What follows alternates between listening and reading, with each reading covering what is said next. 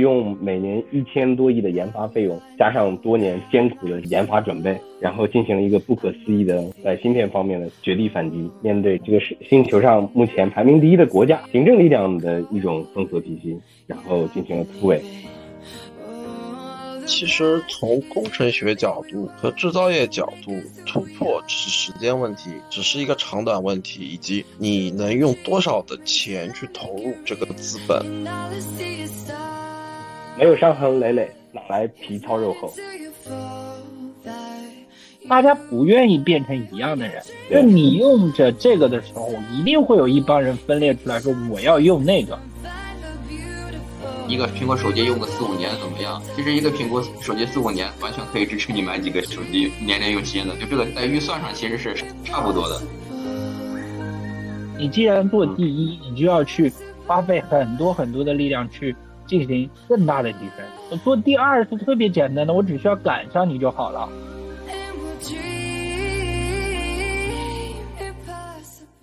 各位伙伴，大家好，今天是不正经研究会第三季的第三十六期。上次大家认真听也是三十六期，原因是我们搞错了，哎，不正经就是这么不正经，经常搞错。我们今天的话题呢是聊聊华为 Mate 六零 Pro 这个国产五 G 芯片是不是？真的出围了，这个事情还是挺有意思的。因为前两天八月底二十七到三十号的时候，这个美国的商务部长雷蒙多他来访华，大家都知道他跑到上海，对吧？兜了一圈，然后坐高铁从上海去北京的。然后这个时机呢，华为的这个新旗舰 Mate 60 Pro 突然就上市了，大家没有任何消息，华为也没有开发布会。后来据华为说，也确实是当时也没有一分钱的营销费用，没有进行任何主动的宣传。但是呢，就爆开了。根据目前的这个订单量呢，华为的这个自身它的销售预期，这个60 Pro 可能在四千万部，这是一个很恐怖的数字。大家知道去年的 Mate 五零才卖了一千万部，今年很可能就翻四倍。同时呢，这个国内外快速的进行了各种拆机测评，各个博主大家能看到，包括欧洲的，包括日本各种的拆机测评，把手机拆了个透，研究里面的芯片到底是什么东西。目前看起来的已经公开的有。这个芯片应该是华为自研的千纳米芯片，如果按测评标准的话，应该是达到五 G 标准，甚至包含卫星通话功能，确实是很恐怖的一个手机。国产芯片到底是不是真的突围呢？这个手机对未来的手机市场，对这个整个手机的产业链以及未来我们的国内经济或者国际经济会有什么样的影响呢？或者对我们的生活有什么影响？大家都可以聊一聊，以我们最不正经的方式。那接下来我们每个人做一个简单的自我介绍，好吧？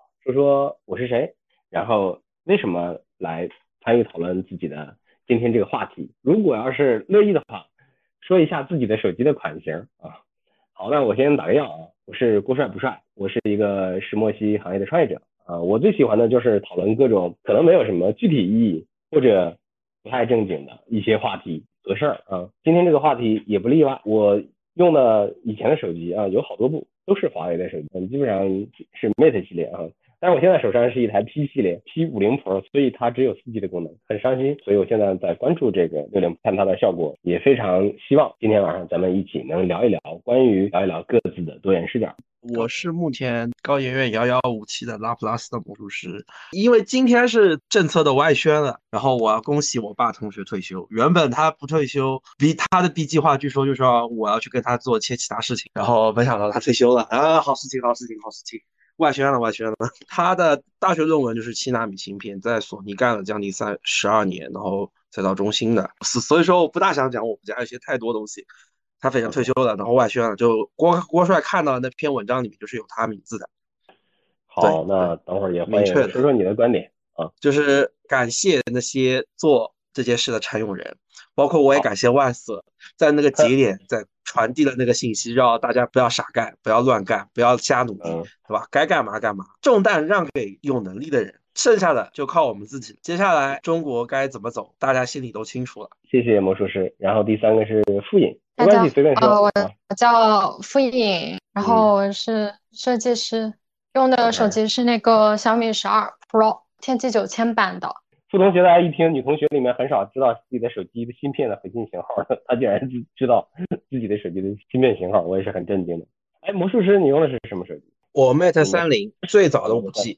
然后，俊总，我是俊总，目前又回到游戏行业。当时从华为出来所做的这种软件行业，单纯的游戏软件，华为做不了。但是呢，呃，在硬件或者这方面。我相信没有中国没有其他公司可以做，只有华为。我也永远相信它能够战胜目前的困难。所以这件事情我还是非常骄傲的。作为一个前华为人，OK OK，你是什么手机？我是苹果，而且实话实说，我们华为的很多同事都是苹果。金总是相当于利益相关者啊，呃，前利益相关者。金总四个月以前还是一个华为人啊，当然现在离开华为了。嗯，刚才也说了，虽然金总用的是苹果，但是他认为国内在技术方面最顶尖的确实是华为。华为是有实力，敢真正的和这个封锁这件事情。Hello，麦田。嗯，我是麦田，数媒专业的学生。嗯，我现在手机是 P40 Pro 二百五十六 G，但是这个内存我感觉完全不够用。然后最近想换手机了，然后就正好来听一下。好，谢谢麦田啊，麦田同学还是个大学生嘛，现在是个零零零后，接近零五后啊。呃，没想到也来用华为，欢迎这个麦田同学。等会儿第五个是李琦老师，我是李琦，是一个小红书情感博主，对这个话题。感兴趣是因为之前我这个事往往前说多少年了，得说个四五年吧。我还是一个狂热的手机配置爱好者，要不然能用小米。从为发烧而生的时候，就觉得这个配置老老牛逼了，一定要用最最牛的配置。然后以前用电脑的话，自己配电脑，然后用最好的配置，自己上网查，自己找人写配置，包括自己也会给别人周围的人出建议，你该用什么用什么。别人买车的时候也问我什么样的车好，好配置牛最牛，就是有一段狂热的，就特别喜好配置这个东西。但后来吧，反正几年之后，可能年纪大了吧，可能年纪大了，就是用的舒服啊，用的舒服这个事情就是变成刚需。那个配置什么东西好像没有那么大，因为现在感觉手机只要差不多的配置，用起来都还行。嗯，也可能用用小米这个手机，它可能用的自己系统优化的真挺好的。我自己用小米，这从小米四开始到现在，我的手机没有出现过卡顿，也可能自己特别注意清理这些。而且有些小米手机用个两年，基本上换掉了。就是你一直在用新手机，你的手机是不可能卡的。一般手机在两年或者三年以后才开始卡，在它没有卡之前，我已经把它换掉了，我一直用。而且大家说那个什么，一个苹果手机用个四五年怎么样？其实一个苹果手机四五年完全可以支持你买几个手机，年年用新的。就这个在预算上其实是差不多的。一直在配置上，我吃过就是研究配置的红利吧，一直用小米。今天说到这这个话题，华为国也是国产手机，小米也是国产手机。那么希望国产的手机越做越好，这样的话，那么国民跟着受益嘛。当然，苹果手机确实也挺好，我用过一段时间，感觉和安卓系统它有些差异，因为安卓比较自由，苹果有些东西苹果没有，所以安卓先先用着吧。苹果它是它系统比较封闭，安卓能能找的东西可能更丰富一点。现在没有任何了，我现在只想只想用个小屏手机，一个手能能拿过来，开车的时候能一个手操作，这就是我的刚需，它不卡顿，一个手能拿过来就行。我最喜欢的尺寸就是 i iPhone mini 那个尺寸。哎呀，没想到我们的这个李琦老师也曾经是个极客宅男，哎，极客绝对是极客退休了，然后这个什么极客退休了，开始追求舒适了，开始追求舒适了。南方同学现在方便开麦吗？是这样的，我是用华为手机啊，Mate 20 X，就是从 Mate 十开始用的华为。以前也用过苹果啊，苹果对我抛弃是 iPhone 六的时候，它有一年就做升级嘛，变成那个 iOS 十一版本之后，它就卡的不得了，逼我要换手机。他说要那个电，他没有解决方案，我查到是换电池就行了，换电池后它就不会卡。然后那个时候他他一升级完系统，他强制升级了苹果，他就把电量消耗的很快，本来能撑一天的电，半天给我消耗完了。新系统更新之后回不来，那时候我决定再也不用苹果了。因为那时候苹果那手机也挺贵的，八千五百多，嗯，我还是官方买的。我有这么贵一个手机，才用个一年多，没到两年，给我升级完就把电量耗那么快，就逼着人家真的他这样子换手机嘛？那时候他可他的印象非常差，我就直接直接换了。就算安卓再差点，我给他时间，果然后面安卓越越用越好。它升级一开始是没有苹果好，我是承认的。Mate 十开始还是没那么好。嗯，后面到 Mate 二十之后就开始越来差距没有那么大了，而且价格也便宜了好多。嗯，那价格就五千多，我念这个价位合适了，就觉得这个价位就用个三五年，想换到再换也没有那么心疼，也不到八千一万以上那种价位。不说性价比，但是我觉得它安卓进步还是很快的。你有喜欢它的开放的系统，能装好多东西，也没有那么限制。对，那看来你是这个。华为的老用户，你也比较了解，等会儿也欢迎你说说你的用户体验啊。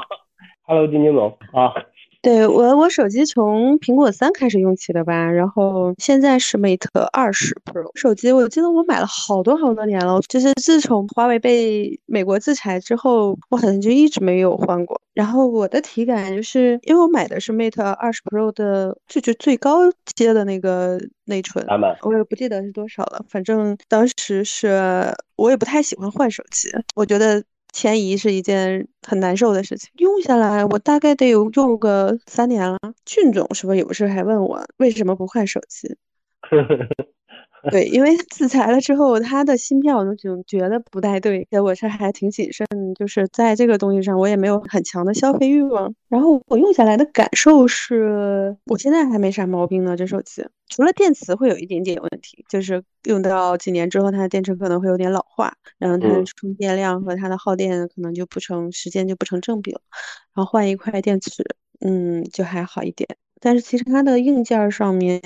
我没有什么特别大的感受，因为我也拍照也很少，我就用它来 联系、打电话，没有特别强的需求。哎，我而且我不打游戏，嗯，我对它的需求就非常有限，我觉得。但是它给我的体感还挺好的，我觉得还能再坚持个两三年呢。这个手就我觉得当时是 Mate 二十的，算是它这一系列算是还蛮。经典的，我看过一个帖子，好像说这个是一个经典的，所以我给我们公司的员小朋友配的也都是 Mate 二十，公司专用啊，就是我对 Pro 的感受很好，然后我就配的也都是二十。它新产的那个新出的那个，我也不确定它到底怎么样。对，然后我觉得谨慎一下吧。当然，我不会选择苹果，现在也不会选择苹果。因为以前我在那个体制内工作的时候，那个时候更不允许我们选苹果，所有的都当时苹果是被我们都禁了，就不不准用。现在也不太可能用。苹果不是因为它好不好，跟好不好没关系，应该也不是说禁止用吧。毕竟华为是吧？一开始俊总说他们以前华为也很多用苹果手机的，就是不会发文说嗯不准用什么手机，因为使用手机是个个人的。需求，刚才齐总说的，就会有很多软件工作，有时候要用私人手机处理的事情，它就不兼容这个问题。华为做有工工作还是做的很细致、很庞大，就是很过细的。比如说我用华为的手机跟苹果系统的感觉，就是我觉得苹果系统会稍微简洁一点，华为就会有很多许可那种项目需要，大多数人也不会去看细则那些，但确实需要你签很多使用的许可协议，是不是？我现在感受到了，金金总这么一。说，我以前就听人说，老板都喜欢用华为，果然是啊。我现在知道了，老板不不仅用华为，还给员工买华为，啊，特别厉害。然后我们第九个是肖静同学。Hello，肖静同学，说说为什么参加今天的话题？我也是不太爱换手机的那种，就是一个手机可以用到地老天荒的那种。如果不是那个 iPhone 逼着我们去更新系统，就是他天天提醒你更新系统，天天提醒你更新系统，你不小心点到，然后就更新之后，这个手机基本上就报废了。啊，我用前面的 iPhone 有一个是更新系统后卡的不行，你无论怎么删删那个内存，删这些东西。都是不够的，然后后面我就会注意买一个内存大一点的。然后还有一个呢，就是用着用着苹果手机突然它不能连 WiFi，只能用流量，那现代人这个承受不了嘛，对吧？那只能换。现在这个苹果应该是我会买的最后一个苹果，当然除非有人送给我苹果。如果说以前那种老版诺基亚这种滑盖的呀什么的这种，呃，我觉得蛮好看的。我觉得小，刚刚谁说到那个手机的大小啊？哦，这一点太打动我了。如果真的是有人看到女性的需求，可以做一款小一点的手机，然后我我会觉得更好用一点，然后也不需要打花里胡哨的那些，就用用微信啊，打打电话，打打语音什么就够了，不需要干嘛，方便携带，不容易掉。然后我现在我掉，都是因为我的手抓不住，手机太大了。等会儿也欢迎你发表你的观点，好吧？清风同学，哎，hello hello，大家好。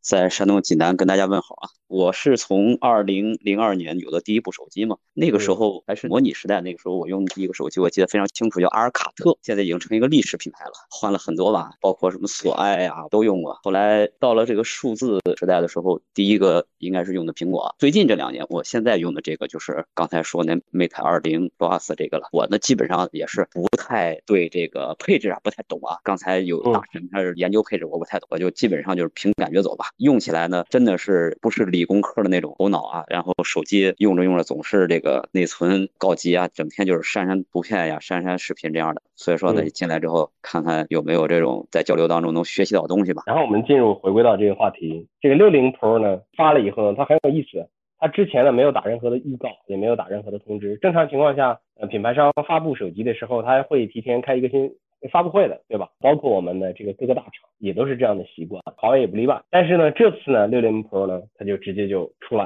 啊，直接上的是华为是手机商城，大家很奇怪，每个人都知道美国下了决心锁死华为，禁止给它芯片用。呃，另外一方面呢，在这样的压力之下，华为只能走自研一条路，自研发呢面临着一系列的技术难题，核心就是造芯片，五 G 芯片怎么才能生产出来五 G 的高制程芯片？大家知道现在用的是七纳米，基本上这玩意儿现在可以确认是全国产的。大家听说？我们以前国产的是，比如像上海微电子，它的光刻机的制程只能达到四十五纳米，然后在努力的研发二十八纳米的光刻机。那这个七纳米的芯片是怎么造出来的？很奇怪。还有包括 EDA 设计软件、芯片集成电路的设计软件，嗯，这个公司全世界只有三家最大的公司，基本上这个专利也都在掌握在他们手里。那如果没有 EDA 这个设计软件，大家知道设计芯片。这样复杂度极其高、极其复杂的东西来说，没有它的授权，你不能用它来设计软件，你怎么办呢？你只能自研 EDA。那自研 EDA 的难度呢，也是超乎我们想象的一个东西啊。呃，EDA 本身也是一个软件工具局，它包括电子设计自动化和计算机辅助设计、计算机辅助制造、计算机辅助测试以及计算机辅助工程几个大模块的东西。呃，所以如果要中国自研的话，那华为能自研得出来吗？啊，但是但是现在，呃，事实上证明，这整个产业链上的东西到目前为止实现了全部国产化。而且在这个国外的手机测评视频中，国外的知名博主也说了，这是一个最高水平、全世界最顶尖水平的一个手机啊，包括它所有的芯片，还有一些比较奇奇奇怪怪的功能、好玩的功能，比如卫星电话这个功能，我们大多数人用不到这个功能，所以也不知道它有什么实际意义。但是，嗯，我想告诉大大家的是，因为这个事情，我专门问了一个跑船的朋友，在海上跑船的朋友，这是他们的必备工具啊，茫茫大海上是没有基站的，也没有五 G 信号，这个时候靠什么呢？靠的就是卫星电话这个东西，嗯，还挺贵的。那华为直接把这个东西集成到了那个手机里面。卫星电话那手机是个大天线，一拉出来很长，几十厘米长啊，一个大天线，有的将近一米长，靠这个才能和卫星联系上。但是华为手机呢，大家都知道手机都是平的，它和天上的卫星建立了连接。今天呢，Mate 60 Pro 加又上市了，又出来一个更高级的这个东西，它呢同时支持卫星电话和卫星短信。那卫星短信呢用的是北斗的卫星，想发卫星、想打卫星电话、想发卫星短信都可以。这对于特别喜欢户外运动的人。徒步的人、海运的人，就是没有信号的地方那些啊。据说墨西哥的毒贩也很喜欢的，开玩笑的啊。那这个手机取得了这样的突破，那是不是真的意味着？我们的这个五 G 芯片突围了，是不是真的意味着国产芯片突破了美国的封锁啊？Hello，魔术师，你怎么看这个事情呢？其实从工程学角度和制造业角度，突破只是时间问题，只是一个长短问题，以及你能用多少的钱去投入这个资本，然后投入的钱多与少是否影响它的效率，它在工程学上就是可被突破的。首先，先不说中国这几十年产业升级，其实已经在走，要在复杂度和难关上去在芯片领域获得一席之地这件事，最大的原因其实是因为欧美的制造业本质上在衰退。就像我开场就是曾经跟跟那个国帅也讲过，像台积电搬到美国后，它无论怎么做，它的芯片的代工它就要涨价百分之三十。涨价百分之三十也不一定卖得出去啊！像台积电现在，你看在美国几乎是相当于一个停业状态，是几乎无法去生产用户所需要的芯片，甚至都有很多工厂都没有开启，这是个不可逆的制造业衰退过程。还有一个重点，就比如说我前面也说了，苹果的总裁库克来中国，我有个朋友很损的一个记者，就想当面问他的一件事情，就是为什么苹果的四纳米和七纳米出不来？这是很损的一句话，因为懂的人。是知道美国为什么出不来，因为就算是你有专利技术，你的制造业是不完整的，或者说你现在以美国单个国家和欧洲的那种制造业，很多东西是无法造出来的。就说它能造出来是实验室的产品，而不是工厂式的批量化可迭代的。这就好比现在俄乌战争中，欧美的炮弹产量只相当于俄罗斯一年的五分之一的产量。你一定要看数量和质量，以及它的体系和它的复杂度的问题。如果你不考虑这些问题，单独的认为华为造不出来芯片，或者华为一定能受制裁，或者华华为能造芯片，都是不客观、不现实的。包括万瑟在芯片战争里，我能看出他隐喻的话是什么，其实就是说不要在这上面上面乱投钱、乱花心思，该干嘛干嘛。一步步来，你终究会能做到。这是我读当时芯片战争的一个感觉。我哪怕知道这一个产业过程，但是我们家认识的那个做的人，一直是骗到我们到现在，骗到华为上市。他一直没说是吧？他不会讲。他当时我们给他做的 Plan B 就是，万一他们做不下去，就是我们家跟他一起去做点其他生意啊什么。好，谢谢魔术师嗯，傅颖同学，Hello，傅颖同学，我是想问一个问题哦，我是看到了一个新闻，就是荷兰那个生产光刻机的，是 ASWL，就是申请通过了售卖光刻机的那个事情。然后大概意思就是说，降价大甩卖，然后想挣最后一波钱，是不是代表了比较重要的节点在里面？然后他没有明说呢，嗯，是说明就是光刻机就是已经被突破了嘛？所以才这么急？就像那个之前盾构机突破掉之后，然后盾构机就没有办法再高价售卖，是大概一样的意思吗？啊，你说了一个挺好，提了一下这个阿麦斯。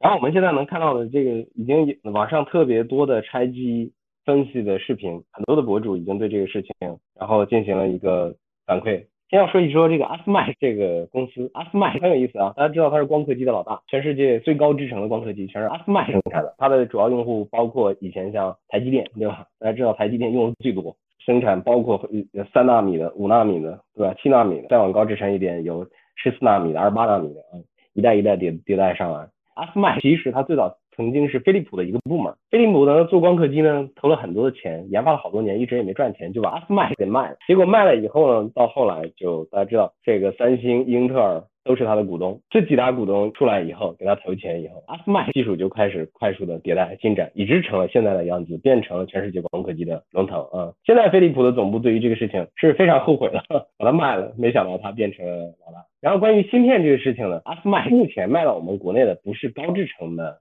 光刻机，就是高制程的光刻机叫 EUV，也叫极紫外光刻机，它可以生产三纳米的芯片，三纳米和五纳米的芯片。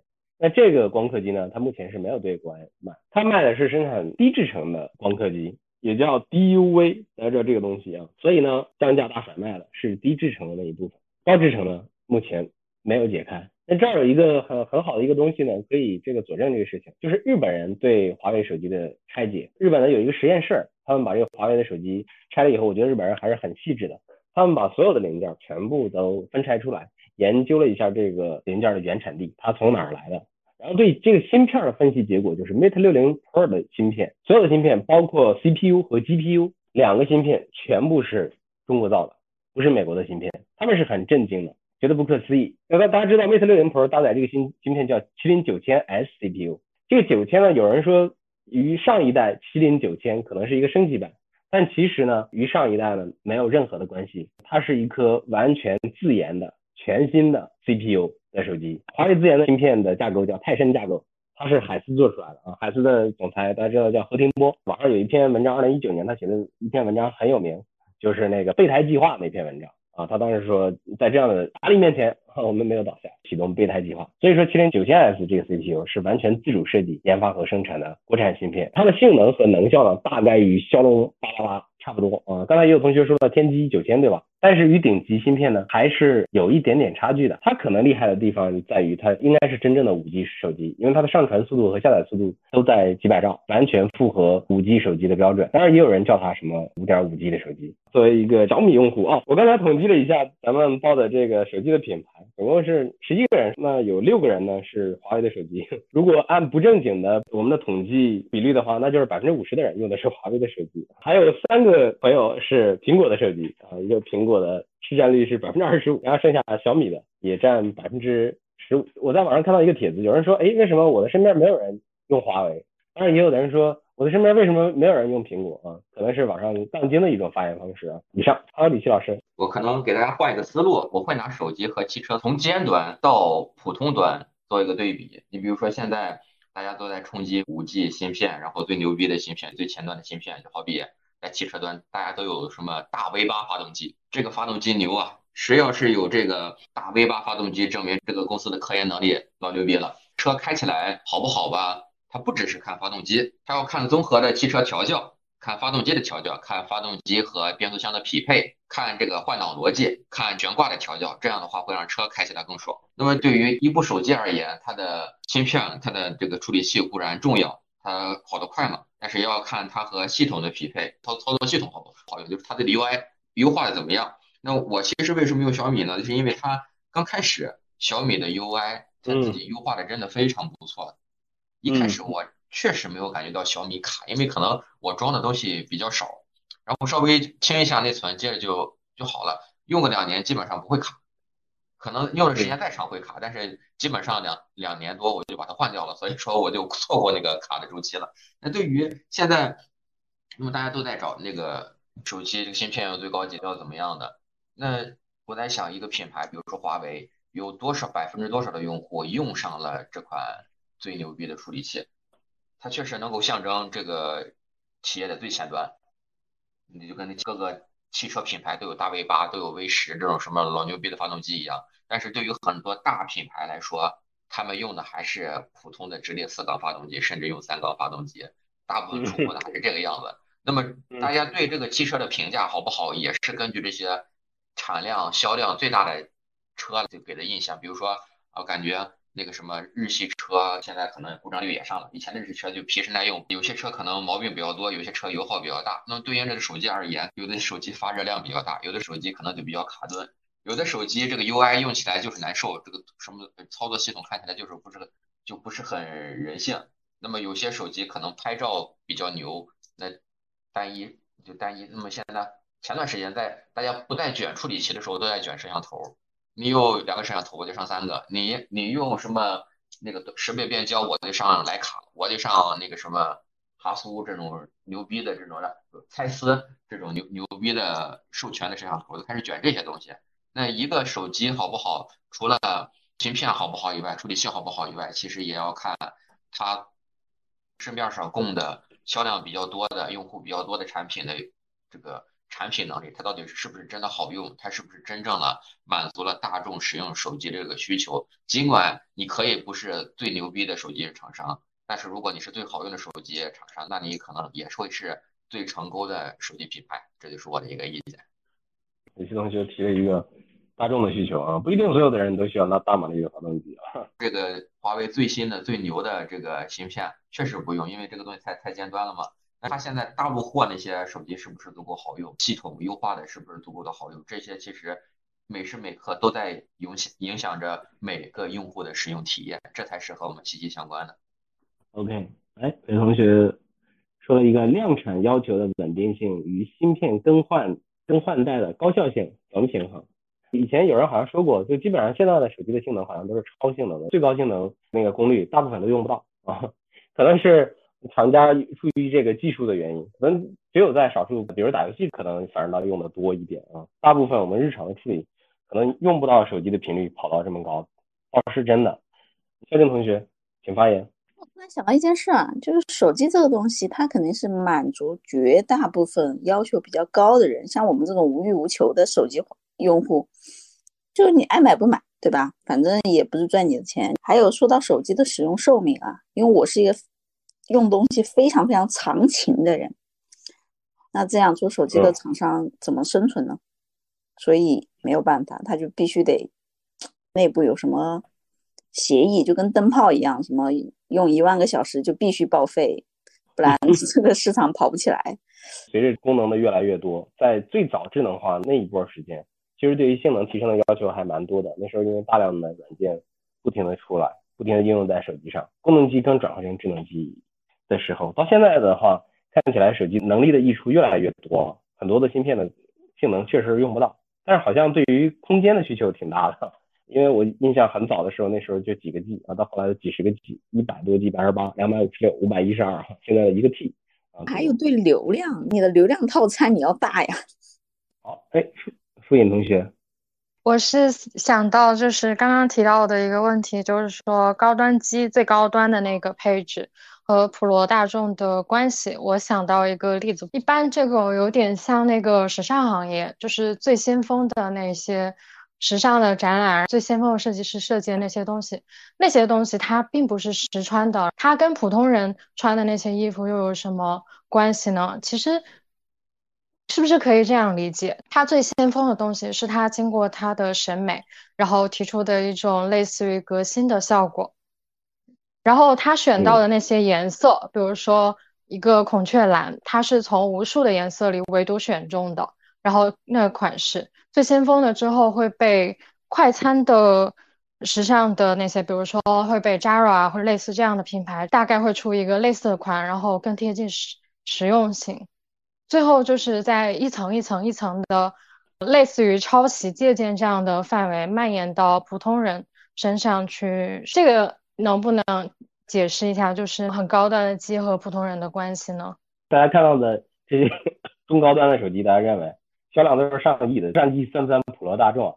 但起码可能很多人做了这样的选择。还有一个手机是我们普通人用到的科技含量最高的产品。腾讯的小马哥曾经说过一句话：现在对于现代人来说，手机更像是我们身体的一个器官。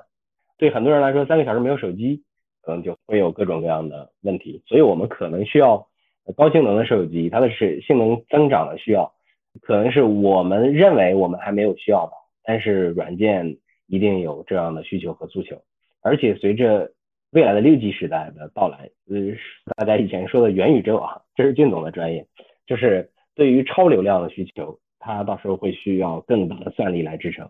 在可以预见的未来，手机的性能估计依然会持续的不停的提升的。李奇老师，请讲。我给大家讲故事啊，傅颖说那个问题，我可能用一个例子给大家把这个东西给讲明白了。让我们回到武侠世界，这世界上有。有五个最牛逼的人，分别是东邪、西毒、南帝、北丐、中神通。他们要做一件事情，叫做华山论剑。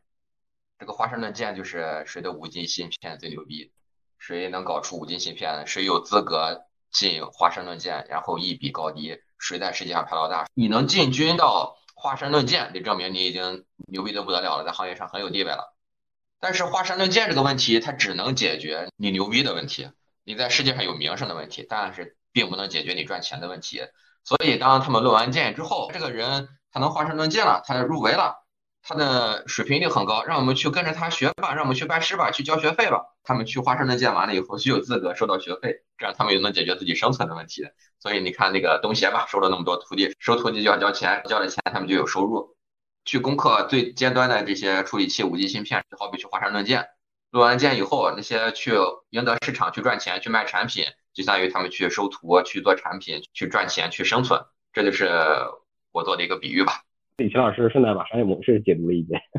那个魔术师，好了，我给大家讲一下，其实这个东西对行业来说最牛逼的，并不是把这个东西做出来，做出来是我们可以用它相同的解题思路、相同的复杂度迁移到其他相关的产业和链条中。来改进其他更薄弱的环节，而产生新的制造业机会，这是这件事情最关键的一点。也就是为什么当时打贸易战的时候，如果美国打贸易战输了，那其实他的东西就是被颠覆性的在进，在十至二十年中就慢慢被颠覆掉了，它的优势就没有了。这是其实是最关键的一点。而且我一直提一个东西是复杂度，万斯那个芯片战争的里面一个核心问题，当你去。做这样的一个难度的挑战的时候，它的复杂度决定了只有少数人能幸存，而幸存者会让更多的大资本投入的人死掉，因为你不是第一，你就会死掉，因为你挣不了那么多钱。但反过来，当你做成了这个牛逼的东西以后，你复杂度所获得的经验的知识积累、思考，整个项目管理培养的人才和梯队，他就可以做其他更重要的事情。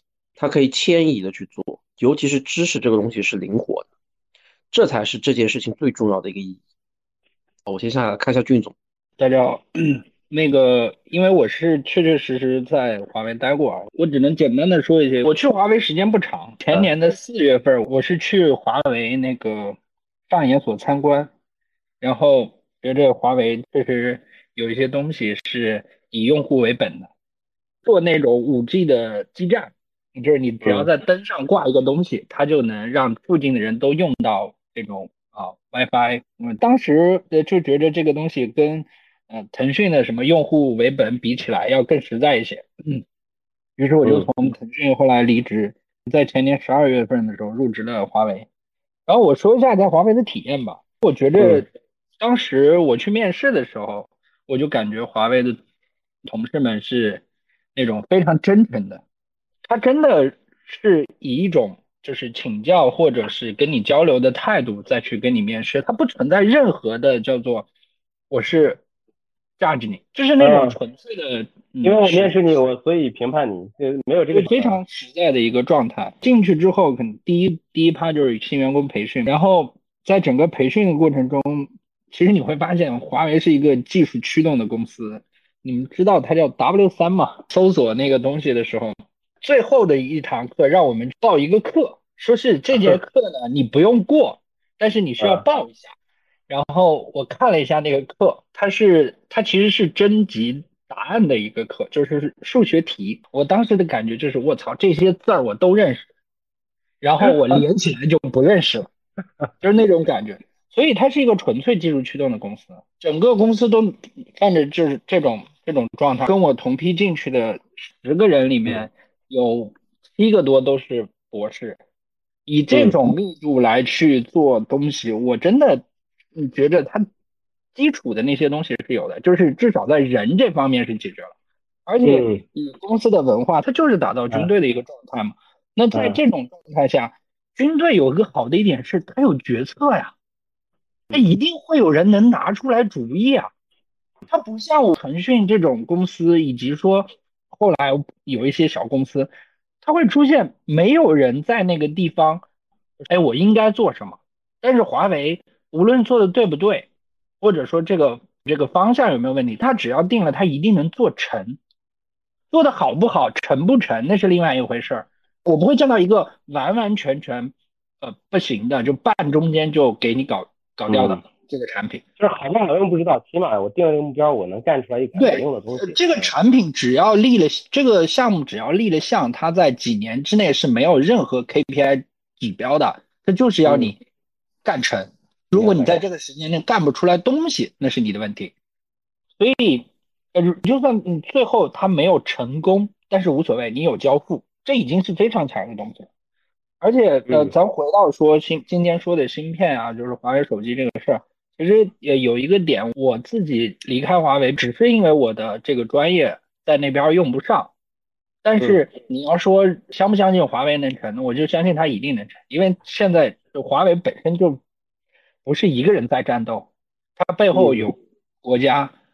这件事情如果华为都成不了，这不就是打中国的脸吗？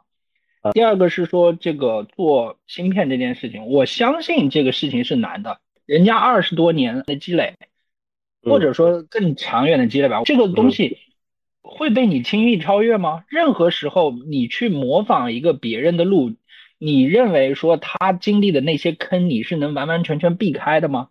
开什么玩笑？为什么你就避开了？除非你把他的人全部招过来，然后照着东西现在直接复刻一个，否则你不可能啊。他们走的所有的路子你都得来走一遍。腾讯当年说就是把《刺客信条》的人，把整个育碧的人挖了一遍，但是他照样做不出来育碧的生产管线。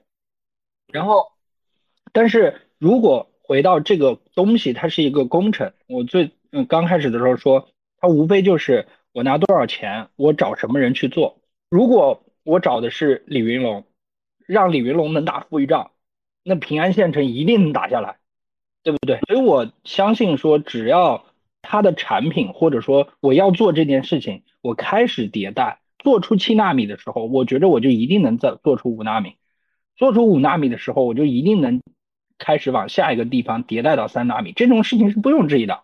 这个世界就是在迭代中前进，在演进中前进的一个情况。那只要变到这种纯工程的去不断突破的状态，那真的只有华为。华为确确实实能干得出来的。这是一个技术导向的公司啊，绝对不产品导向。但是确实，那个余承东是个不很好的产品经理。大家都知道他干。因为产品经理，我觉得最重要的一个点就是你知道要做什么，然后你能下得了决断。其他的，真的，你说这种工程上的事情，只要你的产品能进入到迭代流程，你担心什么？我们不是不正经之前用的那个产品呀。我在华为能够非常快的进入到迭代流程，然后每两周一个版本，每两周一个版本的推进，那这种状态就远超于整个游戏圈很多的项目了。就是感觉这个这种执行力极其强的，让人发指。其实华为有一个很好的点，就是他的小朋友，我现在真正深刻的认识到什么叫做优秀。他们确确实实基础素质比较高吧。另一个方面是，你真的和他们交流的时候，你让他们负责一件事情，只要你敢授权，我我自己也敢去拍板。他所负责的事情会真正的给你跟进下去，真正的去把它做出来。这件事情在一些像我之前经历的那种公司里面，那小朋友就是要不就是上面告诉他你不能，但是在一个军队里面授权这件事 情。我既然是 leader，那就是我的事儿。听起来大家都是一些完全自主驱动的人，这个驱动力是非常高的。我个人感觉要比其他公司要强很多。刚才有同学说那个华为手机设计颜色呀，华为是有巴黎美学中心的人在巴黎投了一所工业设计，在这工业设计方面，华为的能力也是毋庸置疑的。可能在内容这种方面是会差一些，嗯，内容就属于软的东西了，对吧？硬的东西还是很给力的，对吧？软件可能那个麻烦一些，特别是面向 to C 的软件会麻烦一些。本身人家做各种像 to B 的软件，以及说做这个一些基础应用，还是还是有能力的，非常强的能力。而且它的体制确确实实能支撑它以这种方式就不断的出东西。我觉得这个是最重要的。你的产品无非先完成再完美吧。如果你连完成都没有，那就不可能有完美。反正我经历的这些公司里，只有华为能做到。至少我能感受到，华为本身推动这件事情是能做到的，交付是能做到。谢谢靳总，特别感谢靳总啊，在保密协议的范围内，尽可能的说了很多能说的事情。这个靳总在华为的时候做了一个很好的东西，呃，很很好玩的一个东西，元宇宙的一个东西。我们曾经在不正经曾经在上面开过会，啊，还是呃很有趣的啊，在线的一个聊天娱乐的一个工具啊。说不定你将来这个东西有可能有人继承你把把它做出来，也有可能。我们期待它它。不要完全消失掉。我我忘了补充一个事儿，就是你说到这个芯片的问题，其实刚才你说它是个五 G 芯片，实际上我看抖音上有个人拆机，他就是专门跑到中移动说你把五 G 给我的五 G 服务给我关掉，然后他用四 G 跑也能赶得上五 G 的水平，所以我猜这是从算法方面，然后解决了这个速度。然后，但是它实际上可能还没达到说纯的那种五 G 技术，怪不得有人说是四点九九 G。UP 主真真的这么测试过，他把那个中移动、联通的那个五 G 服务给关了，但是照样速度能上来。芯片大家知道，最早的时候就是那个电子管，最早的那个机器用来测试这个进行运算的那个机器啊，两两个房间那么大。我们现代意义上的芯片，我们叫集成电路，是一个德成德州仪器的大名鼎鼎的德州仪器的一个哥们儿，这个哥们儿叫杰克基尔比，他把这个东西搞出来。他在一九五八年，也就是到现在六十五年以前，他用这个锗金属锗做了一个圆形，里面有一个晶体管、三个电阻，还有一个电容，把导线接通以后产生产生正弦波，这种电路叫做集成电路。当然了，后来有了一个大家都知道的名字，叫芯片。呃，所以这个人呢，在两千年的时候也获得了诺贝尔物理学奖，表彰他的发明。然后过了时间不久，这个有八名工程师，就像这个原来的消费公司辞职了，一起创业，就是建立了后来的仙童公司啊。这个八个辞职者在半导体历史上，他们叫八叛逆。这个仙童鼎鼎有名啊，其中这个八名叛逆者中的领先领袖叫罗伯特诺伊斯，这个哥们儿他想在一块半导体材料上。生产多个元件制造这个集成电路，它和原来提到的那基尔比的方法不一样，它将把导线和各个元件都整合到一块儿。这种一体化的设计呢，在生产制造上呢有很大优势。唯一的问题呢是成本，它比原来的这个集成电路优势明显，成本加了五十倍。但是当时恰好碰了一个机会是什么呢？其实因为冷战为这个诺伊斯的芯片带来了一个意外的商机，因为当时前苏联发射了第一颗人造卫星，所以美国呢。很很紧张，当时就启动了一个全面追赶计划，他们要把人送到月球上作为这个最终反击。但是这个事儿呢，需要非常大的计算量，他计算它用在哪里呢？第一个是控制火箭，第二个是操纵登陆舱，第三个呢是计算最佳的窗口时间。这个东西必须要用计算机来算。所以呢，最后美国太空总署就是大家都叫 NASA 啊，NASA，它决定用这个诺伊斯的芯片，体积小，耗电量低。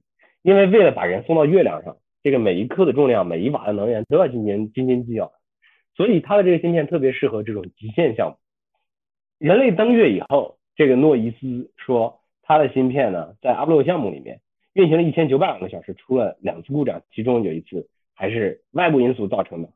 所以呢，仙童崛起以后，来自这家公司的员工开始开枝散叶，就是有了后来大鼎鼎有名的英特尔、AMD 这些半导体公司密布的地区，变成了大家现在所知道的这个名字叫硅谷。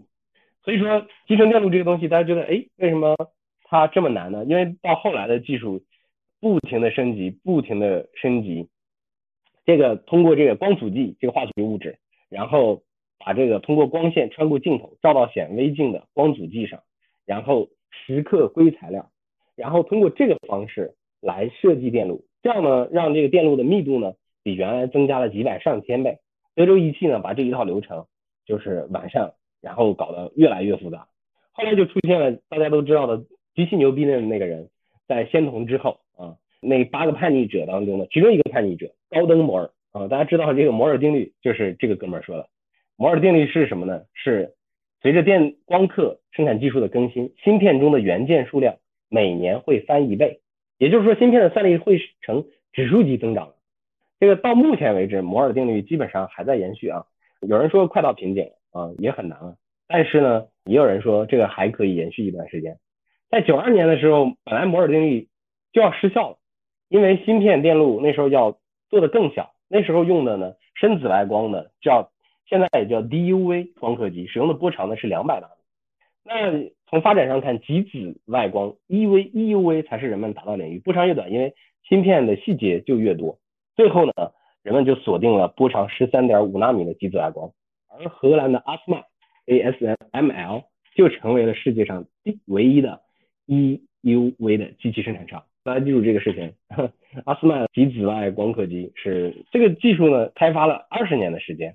为了找到这个机器呢，阿斯曼在全球找零件，到处找光源。为了产生这个 EUV 呢，呃，它它有一个技术，大家在网上能看到很多有做这种介绍的，就是发射一个直径几十微米的 CD，让它时速三百公里穿过真空，然后用激光来不停的打它，然后加热，第二次用五十万度的高温把它烘成等离子体。然后这个温度是太阳表面温度的几倍，这样的过程呢，重复五万次，一秒重复五万次，就能产生足够多的 EUV，就是极紫外光，然后用极紫外光来进行蚀刻。实际的操作当然比咱们说的这个要复杂啊，因为这个过程中会有大量的热量，还要进行通风散热。呃，据说这个风扇的旋散热的风扇的旋转速度是一秒一千次，这个已经超过了我们正常。意义下理解的物理轴轴承的极限，所以它那个风扇呢，它是用磁铁把那个风扇悬悬浮在空中来进行旋转的，特别有意思。包括整个 EUV 的这个发射呃发射器的元件有四十五万个元件，包括他们为了这个反射 EUV 极紫外线，然后做了一面镜子，呃光刻机的极其光滑的镜子。这个镜子是卡尔蔡司公司负责做的。这个官方描述来说，如果把这个镜子放到整个德国这么大的话。镜子不规则的地方最大也只有零点一毫米，所以说极其平的一个镜子。第一台 EUV 机 EUV 呢，这个极紫外光刻机呢是二零零六年诞生的，二零一零年第一台商用 EUV 发机，嗯，所以后来几年就是每隔几年，阿斯麦就更新一代，一台的造价呢大概是三亿美元，造价非常的昂贵，嗯，但是呢能买到也不容易，这我们比如我们现在最先进制成的，我们是买不到的，所以嗯大家知道。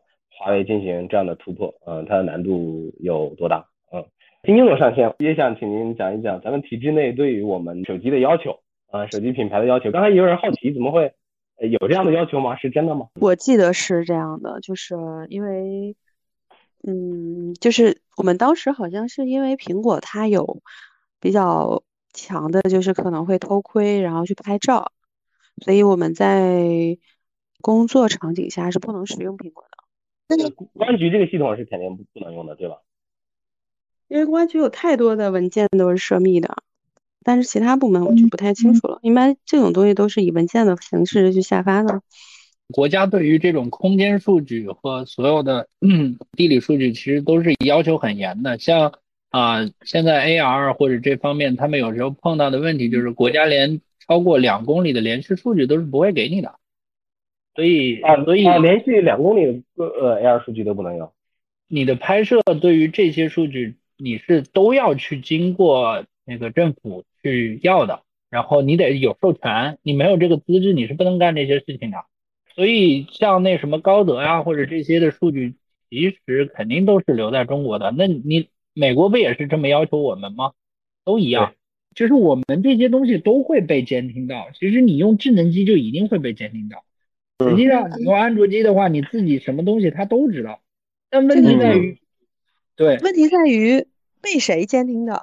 就是谁干那件事情，人家偷偷给你传一个东西。所以其实像公安局或者呃军队，他们是。不允许用智能机，你都别，你都别想着说是什么苹果、华为，跟这半毛钱关系都没有。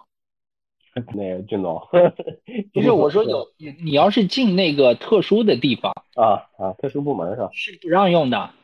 我是因为这个工作的原因啊，做事儿的原因，需要和很多的这个政府部门有一些交流。啊，我们的一些客户啊，可以反馈一个信息，就是现在的所有的行政机构是完全。不允许用苹果的啊，最起码在在上班的时候啊，大家我我看桌子上摆的基本都是华为，反正领导都是华为，其他的不知道。呃，我想问一个问题，有一个日本的老师来中国教幼儿园小朋友，是在一个很高级的一个私立幼儿园，然后呢，他平时呢就很喜欢结交这种做官员的父母，呃，他没事呢就是一个人去旅游。然后呢，就喜欢这种城市到处走。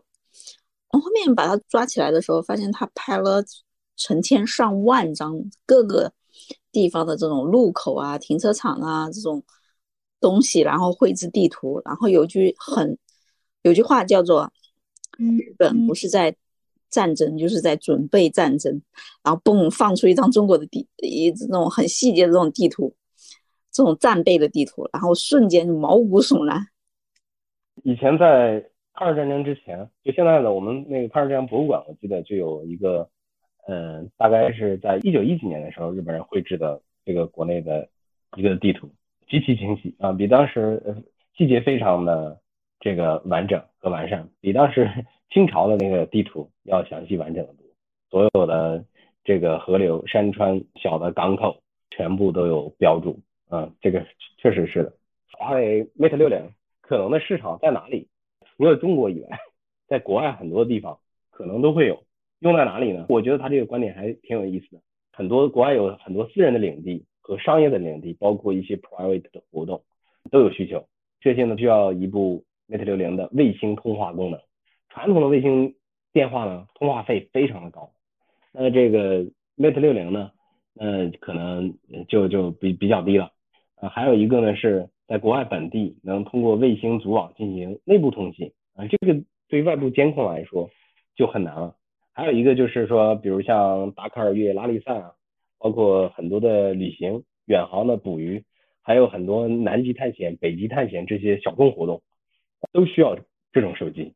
包括像可能在欧洲啊一些小组织啊，大家知道那些那个解放什么 反抗组织，爱尔兰、苏格兰的自治组，还有什么？啊，那些都会有很多的用户，嗯，如果这些人有需要的话，可能对于 Mate 六零的这个需求都会很高啊。时间好快啊，每个人简单总结一下。Hello，军峰同学，我就感觉其实任何事情都是这样，它的首先是多元的嘛，而且任何的事情的发生和出现，其实跟我们每个人都是有关系的啊。即使我们不了解它，但它也会影响到我们。那么无论是从产业方面，还是从应用方面。其实我们就是在这样一个技术发展不能抗拒的这样一种洪流的裹挟当中，大家一直在往前嘛。所以说我们呢，可能在这过程当中享受它的红利，然后呢，也可能会迷茫。但是我觉得这个，哎，这个已经没有办法，大家只能是按这个方向去走吧。Hello，李旭老师，我最近听了一句特别认可的话，就是中国的制造业其实是为全世界准备的。而现在我们遇到了一点困难，就是。我们为全世界准备的这个产能太大了，而全世界对我们的需求可能不是那么旺盛了。但是是基于当下的情况，我们需要重新被这个世界需要，就得要不断的提升我们的水平、我们的行业标准、我们的产品、我们的科研。其实华为做着五 G 上面的突破，其实也是中国制造业往前探索重要的一步。你相信未来我们做的东西可能会越做越好，那我们也会用上，我们中国人民也会享用上世界上最高级的产品。有个说法说，日本人把最好的车留给国内，然后二二流的车出口到欧美，最差的车给中国嘛。但是现在我们会用上越来越好的产品，我们的手机越来越好，我们家电越来越好，我们汽车越来越好，我们的生活越来越好。那我们的对应着我们的供应，我们做的产品，我们的品牌也会变成世界级的，也会也会越来越好。我觉得这这是个大势所趋，我们的制造业会重新被需要，重新找到它的价值。这是我，那这是我的一些体会吧。感谢感谢，这听起来好像是倒逼自我进行成长的一个过程啊。倒逼确实倒逼，因为你像我在山东这边嘛，山东这边有很多工厂，其实是上个时代制造业时代留下的产物。你说纺织、服装制造业，然后呃铸造。然后机械加工这些东西，很明显感觉到那些现在厂很多都关闭了，就没有订单，没有办法。那什么原因呢？是因为这这些制造业真的科技含量不高，它就靠一时的规模优势或者是成本优势起来了，就趁着这风起来了。那现在他们没有什么机会了，前途这些老板其实也也挺悲观的，没有办法，那怎么办呢？让这么这些人，我干了一辈子服装了，你让我升级，你让我 我往哪个方向升级，他们都不知道。但如果说芯片或者是高科技这些产业，它确实是有方向的，毕竟行业标准越来越高，他们。确实有更多的机会。那相比较的这些传统制造业的业主，这些老板，他们其实还是前途比较光明的。而现在这些传统的制造业，说实话，真的挺可怜的。呃，李奇同学刚才一句话好打动我。我们重新被需要，需就要求我们的能力更加的极致，对吧？反过来说，就要提供更多高技术、新服务和更优秀的产品，更好的产品，更好的服务。OK。我觉得就是，如果非得说是从民族啊，或者从国家啊这个角度来说，我觉得没有什么选择，肯定是国产啊，小米啊，还是华为啊，对吧？都可以，不可能在这个时间节点上去选择任何国外品牌的。跟技术无关，我对 款式更没什么要求，我觉得都很直男，他们设计的东西没有办法打动女性心理。今天总说的太对了，我和你一模一样，就是没有任何技术的要求，这就是支持祖国，支持国产。这个刚刚小景说的是国丑，对吧？那还有这大部分人还有家恨，对，所以就不可能在这个节骨眼上，然后说什么买什么国外的品牌，凭什么呀？我自己赚钱给国外买子弹有毛病吗？然后打我们自己人，然后这个肯定是一定的，所以目前可能会选择华为。它的什么其他性能，什么卫星电话，我觉得这个 离我太远了，跟我更没啥关系了。哎，说不定徒步的时候能用到，这功能是是。徒步的时候谁还用它呀？徒步就是晒太阳，谁还打电话呀？有病吧？技术好好发展，就靠全靠这些科技人才。至于能不能设计出来女性喜欢的手机呢？真的就是看各个厂家，看看他们的这个发挥了。你看他们设计的东西真的很傻，女生都不喜欢，全是直男的产品，是不是？你想想看吧，这东西就真的是直男审美。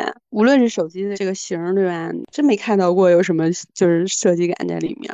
那正好，俊总，你来说说你的感受。我自己离开华为之后，我有一个非常深刻的感受啊。其实我在华为干的还不错，我自己干的还不错。每当大家提起华为的时候，其实内心里我会有一种感觉，就是其实他会有自豪感，他比在腾讯那种自豪感要强很多。然后我觉得前段时间我去看李云龙的电视剧，每次刷抖音都能刷到两件。像李云龙其实也被起起伏伏，然后说哎，有时候给你摁下去当连长，然后有有时候又抬过来当独立团团长。对这个组织其实不离不弃，然后我我其实是很好奇的，因为对于我来说，现在仿佛换公司或者是什么，是我会常常常会想的一个状态。又想起当时有一个大国的系列片，就讲于敏，在他在那种状态下去研究原子弹、研究这些东西的时候，是一种什么样的状态呢？是我自其实是自己会反思自己，说其实你是缺缺乏信仰的。当时我记得我最初去华为的时候，我也是希望最终是能被真正变成那个样子，但是我这人好像 有点问题，不能被洗脑吗？这是我最近一直在反思的事情。现在就是一个很混乱的一个状态。其实。前段时间看到一个很搞笑的图，大家不是说嘛，国外有人也用华为手机，因为华为手机不是美国的，它自成体系也是遥遥领先。我觉得这个事情就很奇，其实回到了一个产品的逻辑上，就是所有人不可能同质化，大家不愿意变成一样的人。就你用着这个的时候，一定会有一帮人分裂出来说我要用那个，因为不一样就是我和你我追求的那个点。刚才那个黄金老师说华为的这些东西不好，其实我觉得它是单纯的你打的产品方向是什么。我给举个例子，就是说那个翻盖的手机，华为出了两种，一种是叉二的那种横翻，一种是直接翻盖翻开来会变成折叠的那个 Pocket。从用户的角度来说，会有两种用户，一种是。需要大屏的用户就是商务的，他们就希望要一个更大的。任何的产品，重点是它的核心用户是什么，它的目标用户是谁。在这个过程中，又是一个艺术性的东西啊，就是说你有时候选这种东西，不是说你调研就能调研出来的。最后想聊一个事情，我发现所有的组织一旦大了，就一定会想要自己做自己的东西。像刚才说的自成体系嘛，我一定要做自己的体系。所有公司都不会说把自己的一部分交给别人。但是你看看美国这件事情，美国够大了吧？它封锁中国，它能封锁得住吗？这些事情我知道我要做什么，我有这么多的资源可以调动，我为什么做不成呢？无非就是时间问题嘛。我多试试，一年做不成，十年，十年做不成，五十年，我一定能做得了。这个从经济学上，它也不是一个很合理的状态，因为经济学一直告诉我们，各自生产自己最好的东西，然后进行交换，才是能让这个世界利益最大化的一个东西，让大家都活得好的状态。但是现在美国想要封锁我们，说实话，我有一个启发，叫做封锁自己和封锁别人其实没啥区别。大清朝当年封锁自己，和美国现在来封锁中国。其实有什么区别呢？他要想就是做第一很难，你既然做第一，你就要去花费很多很多的力量去进行更大的提升。我做第二是特别简单的，我只需要赶上你就好了。你做什么，我也努力做什么。那在这个地方，其实他去封锁中国的时候，我其实觉得是他不想进步。你在恐惧进步的时候，说不定你就真进步不了。我觉得终有一天，中国能在各方面赶上。那个时候，我希望中国不会去同样的做这样的事情去封锁别人，而是我们努力花一千倍、一万倍的东西去做我们的第一。以上啊，真是太好了！我作为一个创业者，对任正非先生是非常尊重的，原因是他那种居安思危的战略视野和眼光。他说过一句话，对吧？就是那个广告词：没有伤痕累累。哪来皮糙肉厚？华为用每年一千多亿的研发费用，加上多年艰苦的研发准备，然后进行了一个不可思议的在芯片方面的绝地反击。面对这个是星球上目前排名第一的国家，行政力量的一种封锁体系，然后进行了突围。嗯，作为普通人来说，只能说一句真的很牛逼。我也很开心能看到这个事情。另外一方面呢，我觉得对于普通人的启发是，我们在面对这个可能逆境的时候。也可以去坚持我们的自我迭代，坚持我们的自我的发展，做难而正确的事情，偷偷发育也可以一鸣惊人。以上看世界不同，然后欢迎大家多聊不正经。今天晚上谢谢大家，咱们下周五再会。也欢迎大家点赞、评论或者订阅或者转发，谢谢，再见。嗯，拜拜。